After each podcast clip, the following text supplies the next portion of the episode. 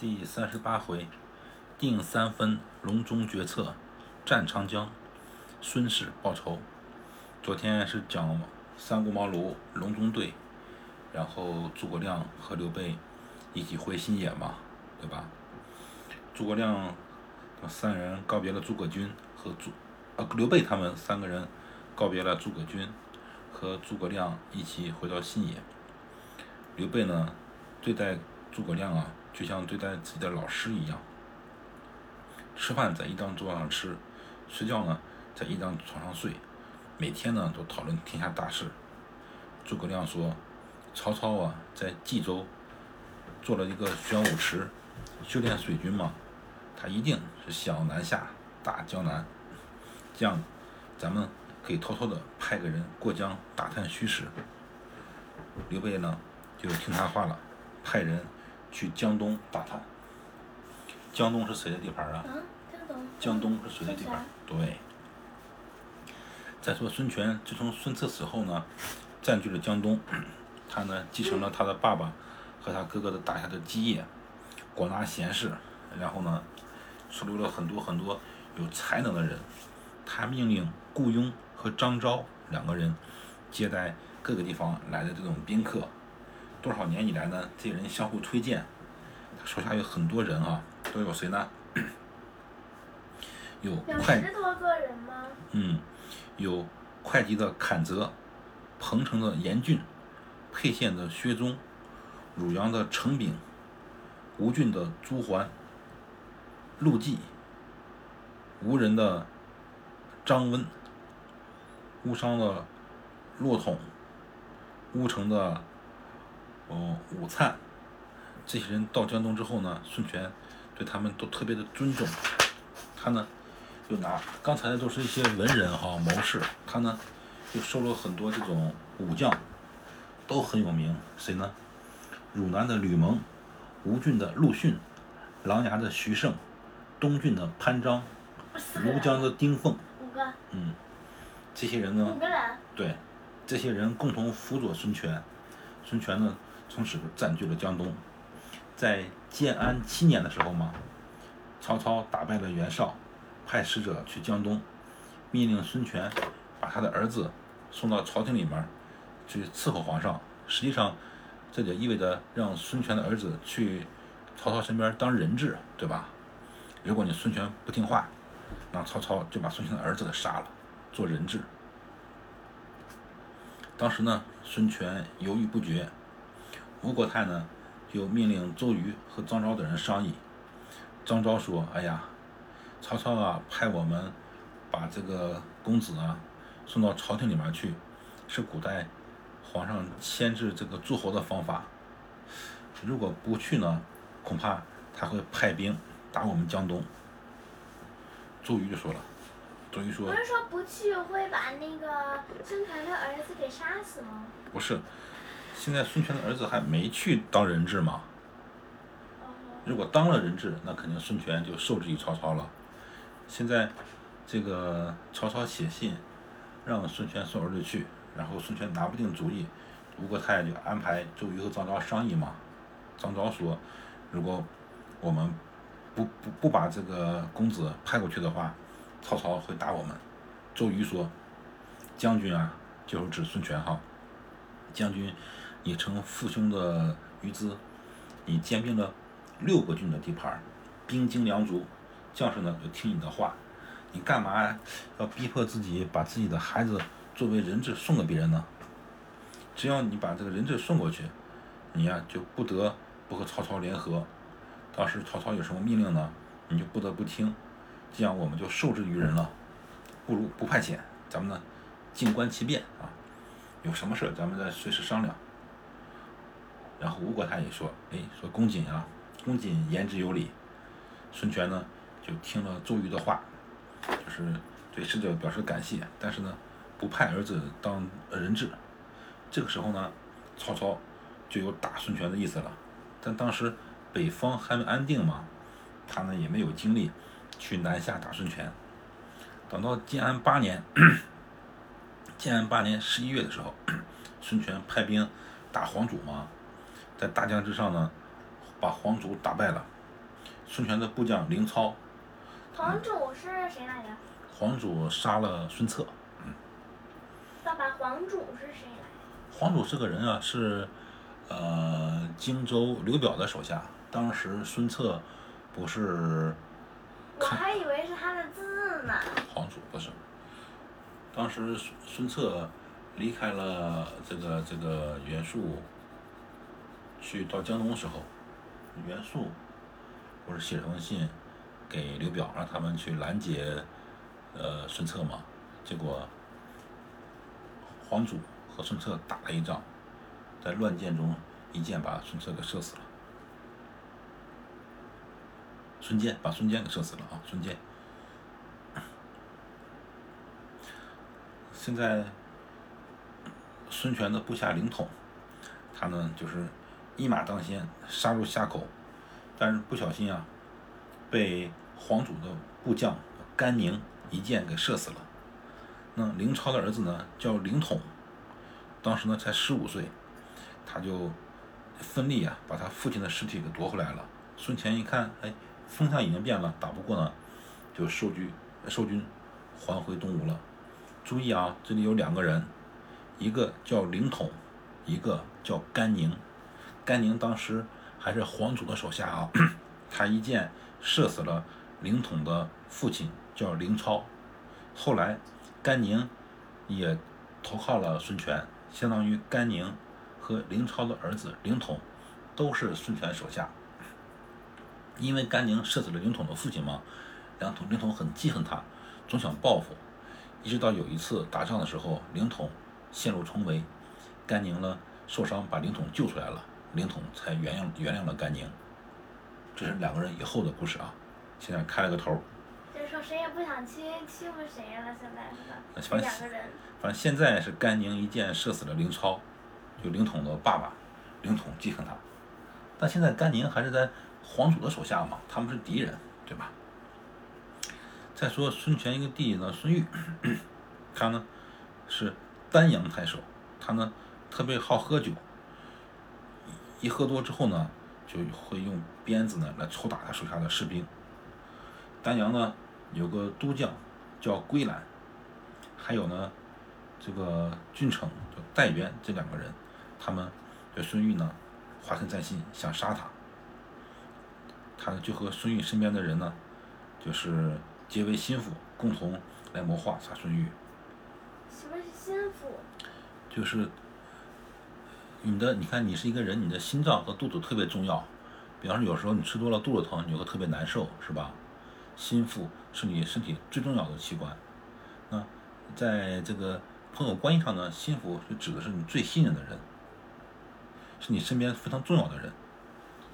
这样就是这归兰和戴元这两个人呢。就是和孙玉身边最信任的人结成联盟，他们共同谋划杀孙玉。当时呢，这个这些所有的当官的呢，都集结在丹阳这个地方。孙玉呢，就设宴款待他们。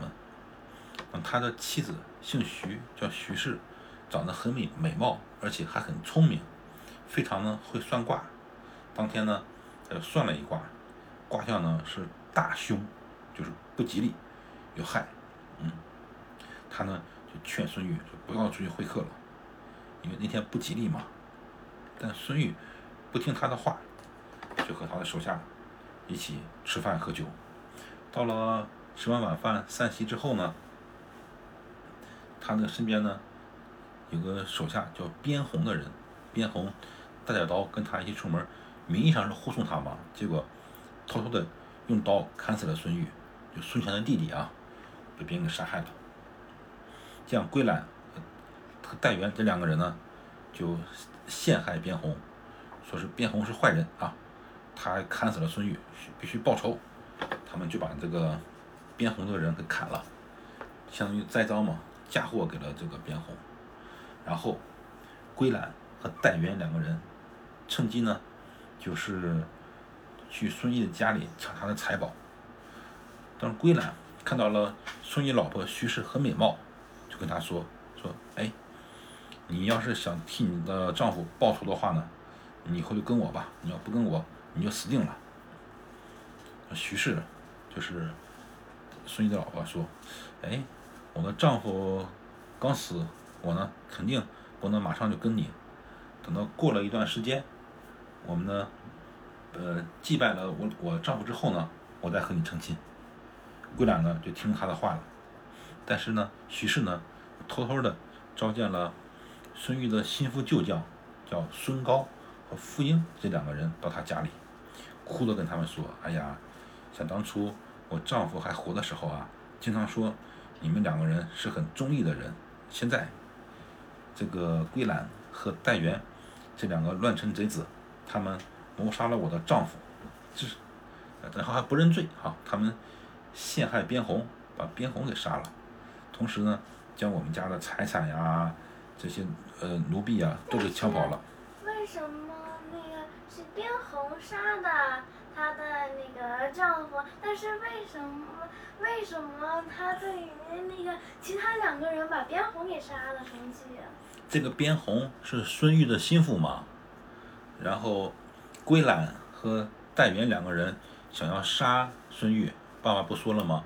他就和孙玉的心腹边红结为同盟，让边红去杀孙玉。结果边红这个人真傻，趁酒席之后拿刀把孙玉杀了。这个归兰和戴元肯定要保住自己的地位嘛。如果让别人知道他俩也叛变了，可能就会派兵打他俩。他俩呢就说边红是边红杀的孙玉啊，他是坏人。这两个人假装好人，把边红给杀了，这样不就掩护自己了吗？把自己的罪行给掩盖掉了，相当于边红是个替死鬼。然后这两个人继续为为非作歹，把孙玉的家产都给分了。孙玉的老婆只能找原来孙玉的两个心腹旧将嘛，孙高和傅英。他说：“这个归兰和戴云两个人呀，谋杀了我的丈夫，然后陷害边红，同时把我的家产和奴婢都给分掉了。现在呢，他又想让我和他结婚，我呢已经撒谎答应他了，先让他那个先稳住他。这两个将军，你呢可以连夜。”派人呢报知吴侯，吴侯者就是孙权啊，孙玉的哥哥。你们一面呢派人偷偷的连夜送信给吴侯，一面呢设计谋，争取把这个归兰和戴元两个人杀掉，替我报仇。说完呢就跪在地上表示感谢。孙高和傅英两个人都很感动，哭了，说：“哎呀，我们平日呢都呃承蒙。”你丈夫的呃后代恩遇，今天呢，我们之所以没有翻脸去和归兰、戴元两个人呃拼一死战，就是因为我们要想机会报仇。现在呢，这夫人，你给我们下命令了，我们肯定全力以赴啊，要杀了归兰和戴元两个人。然后，孙高、傅英他们就秘密的派遣自己的心腹。给孙权送信，过一段时间呢，呃，徐氏，也就是孙玉的老婆，哎，他呢召唤这个孙高、傅英两个人到自己的屋里面，到密室里面跟他商量一些事情嘛。同时在房间呢去祭拜她的丈夫，祭拜完之后呢，她就不穿校服了哈，沐浴焚香，然后化妆，穿上非常好看的衣服。去这个谈笑自如，去接近桂兰。当天晚上，徐氏呢就派他身边的婢女去请桂兰到自己的家里来吃饭，在堂中呢就摆了酒席。喝多了之后呢，这个徐氏呢就请桂兰到自己的密室里面去。桂兰很高兴，反正喝醉了嘛，他以为这天晚上徐氏想要嫁给他呢。结果他刚进屋，徐氏就大呼一声说：“孙傅二将军何在？”这两个人就从密室的帘子里面出来了，拿了刀，一刀就把这个桂兰给砍死了。然后徐氏呢，就是他知道桂兰被杀了吗？就请戴元过来赴宴。结果戴元刚到他家里，就被孙傅这两个将军杀了。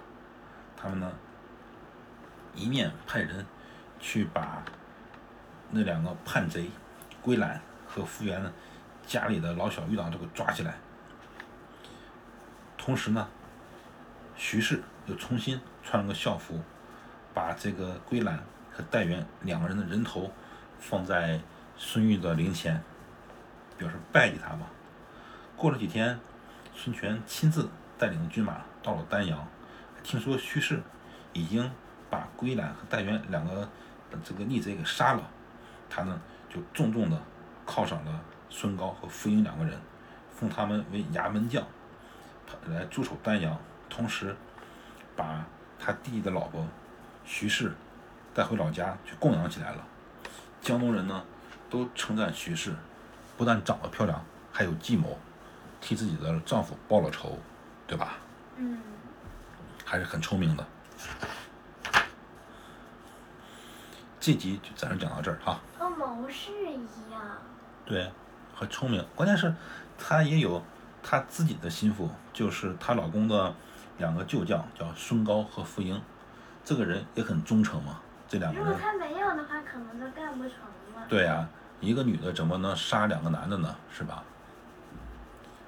这一集就讲到这儿了。这一集讲的就是徐氏为孙玉报仇的故事。是